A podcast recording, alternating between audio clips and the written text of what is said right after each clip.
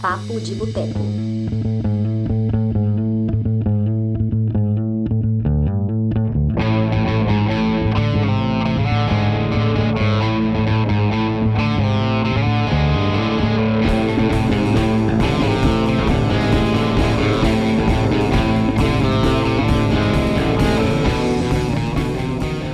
Você veio aqui atrás de dicas dos melhores filmes de suspense de 2019?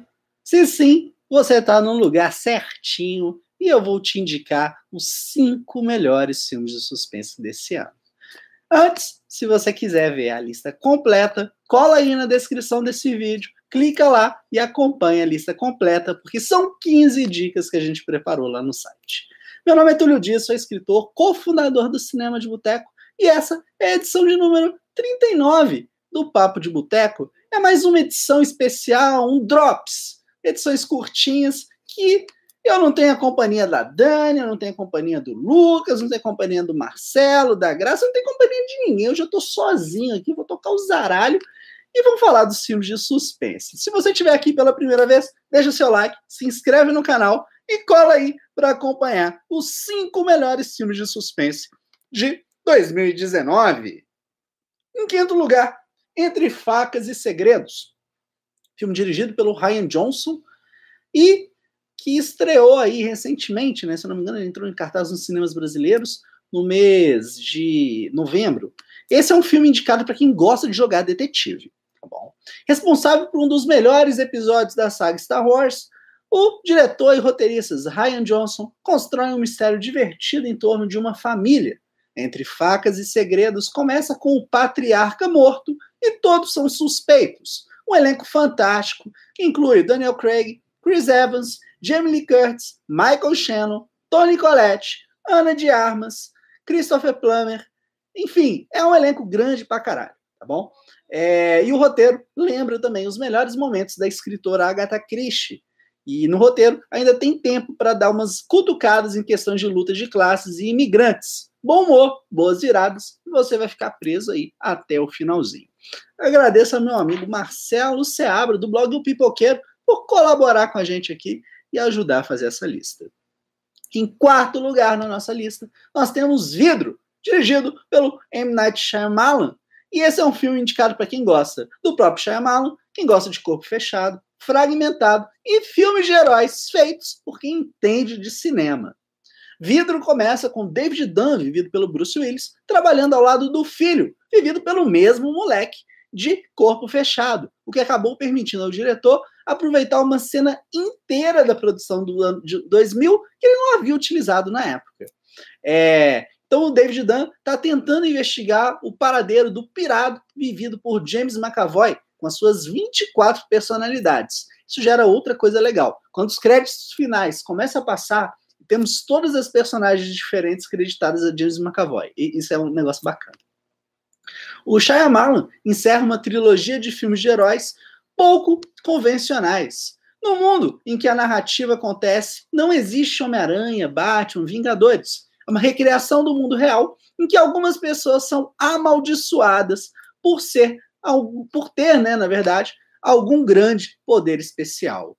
Nessa realidade, esses seres representam grande ameaça e não são tolerados, de forma que Shyamalan apresenta uma empresa especializada em lidar com situações extremas e nos deixa a esperança que esse universo seguirá sendo explorado no futuro.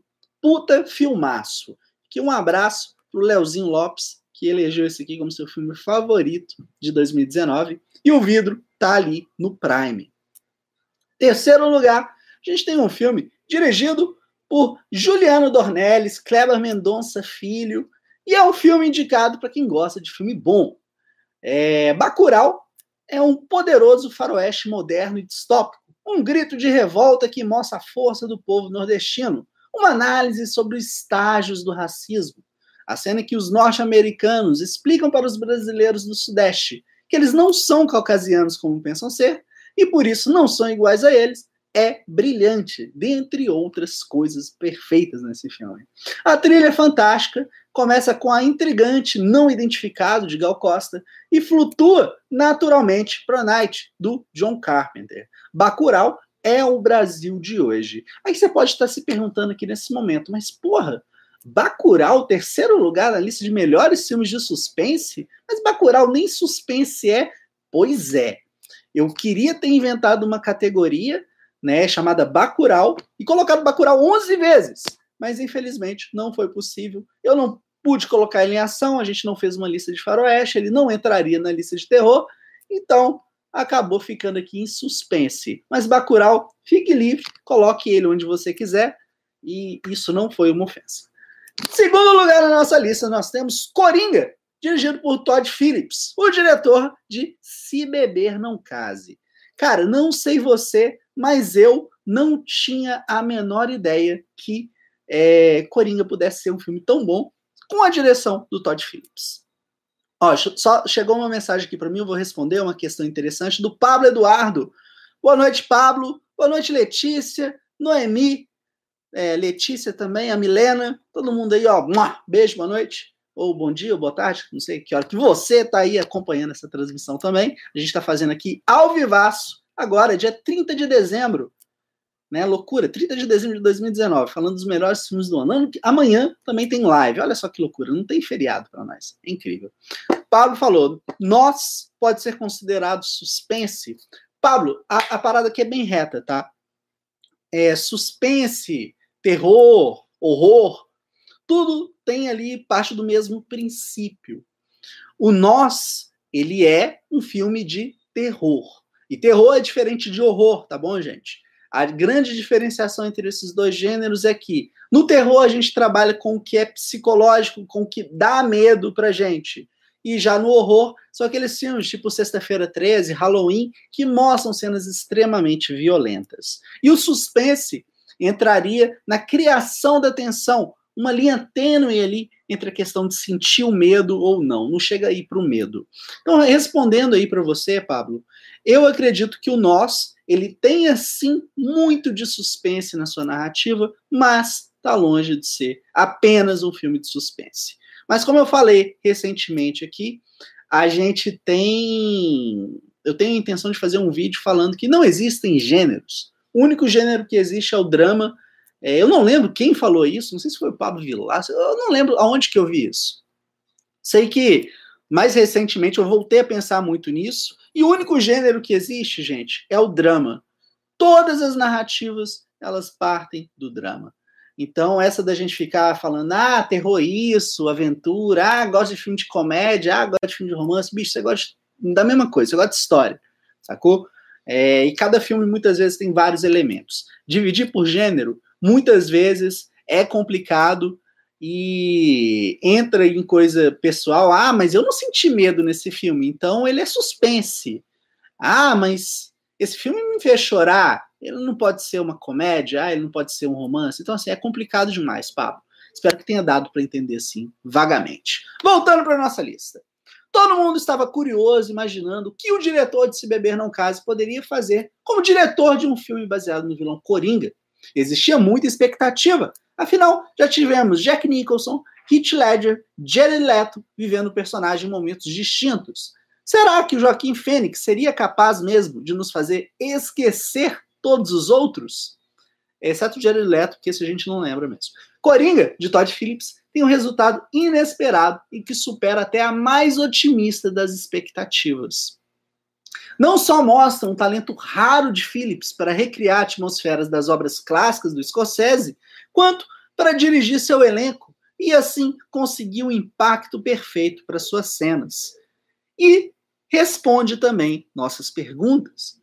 Joaquim Phoenix não apenas é a melhor encarnação do personagem, como também estrela aquele que poderá ser eleito como um dos melhores filmes baseados em HQ de todos os tempos. E aqui eu estou falando não que Coringa seja inteiramente baseado né, numa revista. O Coringa é um personagem de uma revista. Então, quando eu falei aqui baseado em HQ, é mais ou menos em cima disso, tá bom? Trata-se de uma obra visceral que fala diretamente para todos aqueles que se sentem sozinhos e oprimidos, que seguram a vontade de se fazer ser ouvidos à força. Por isso mesmo, um filme bem perigoso para quem não passa por um bom momento, pois a violência do vilão é enaltecida e temos diversos perfis de empreendedores, vejam só, destacando as lições que o filme ensina, como se fosse possível ver algo positivo nas atitudes de Arthur Fleck, uma bomba relógio prestes a explodir. Coringa é inesquecível e certamente merece um lugar no ranking de melhores filmes de 2019. Se vocês concordam ou não, mas eu, eu acho que tá certo, né? Então vamos lá, recapitulando. A gente tem na lista, o link está na descrição, 15 filmes de suspense indicados para você, você aí mesmo.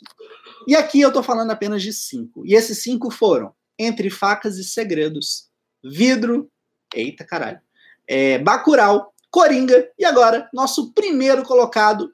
Eu duvido que vocês adivinhem, eu acho que ninguém vai saber qual que é, porque é um filme muito bom. É um filme muito bom. Esse eu vi, entendeu? Eu não precisei de ninguém me falar que era muito bom, não. Esse eu assisti e às vezes eu tento imitar o Silvio Santos sem fazer a voz do Silvio Santos, nunca funciona. Val, quem vê assim, super centrado, nem imagina o que tem por trás desses óculos, na verdade. Letícia, Letícia zoou. Que orgulho dessa live, minha alma, gente. Ah, Leita, Milena. Olá, gente. Primeiro colocado ficou o irlandês, The Irishman dirigido pelo Martin Scorsese. É até roubado, né? O Scorsese aparece na lista duas vezes, porque o Coringa é quase um filme do Scorsese que não foi dirigido por ele. É, um assassino da máfia relembra toda a sua história, incluindo a parte em que admite ter matado Jimmy Hoffa. Jimmy Hoffa, gente, tipo, ele é uma lenda urbana, quase. Tanto que no Todo Poderoso, com Jim Carrey, existe uma cena que ele descobre o corpo do Jimmy Hoffman e é um furo de notícia. É porque ninguém sabe aonde foi parar o Jimmy Hoffa.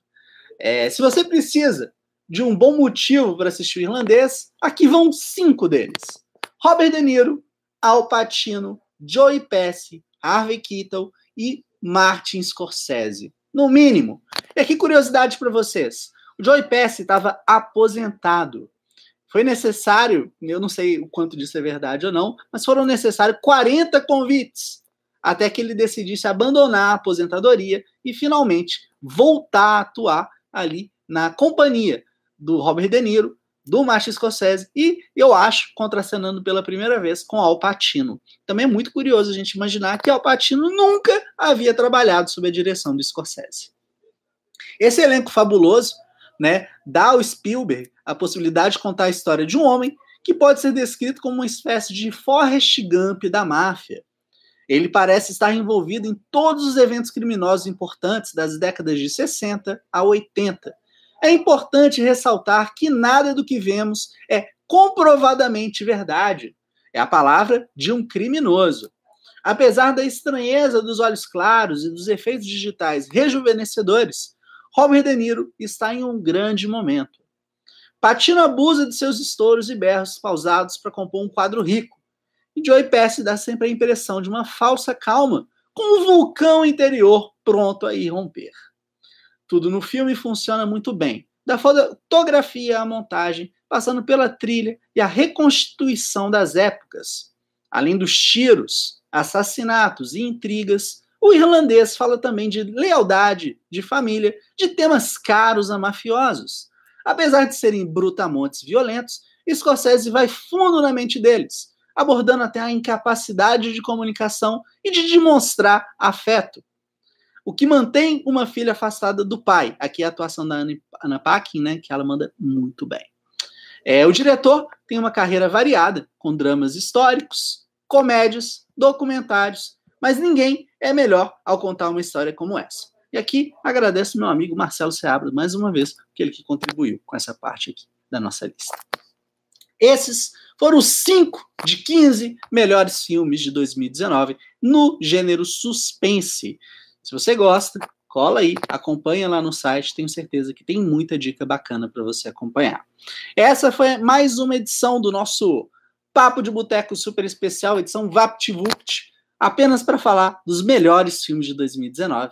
A gente já falou sobre os melhores filmes de terror, os melhores filmes do ano, é, já falamos de romance, já falamos de ação, já falamos de suspense, e ainda vamos falar de comédia, tá bom? Então aguardem, muito em breve a gente tem essa edição aí no ar. Grande beijo para todo mundo. Se você chegou agora, desculpa, tô acabando. A gente está encerrando esse vídeo. Você pode se inscrever no canal, acompanhar a reprise ou simplesmente ver todos os outros vídeos disponíveis no nosso canal. Quero desejar a vocês um feliz 2020. Porque 2019 foi um ano legal. Afinal, a gente teve filme do Martin Scorsese e todo ano que tem Scorsese é muito bacana. Beijo pra vocês. Tchau, tchau. Você ouviu Papo de Boteco.